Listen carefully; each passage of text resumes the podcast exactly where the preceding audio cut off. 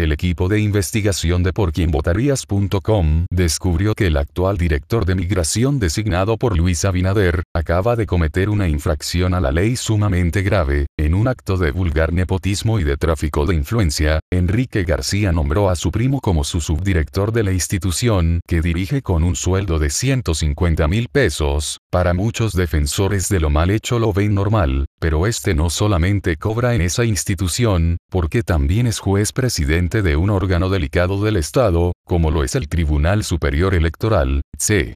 De forma pública denunciamos este acto de corrupción, para que llegue a manos del señor presidente de la República Luis Abinader, el cual debe proceder a la destitución inmediata del señor Enrique García por burlarse de la ley, y hacer uso de tráfico de influencia para posicionar familiares en el Estado.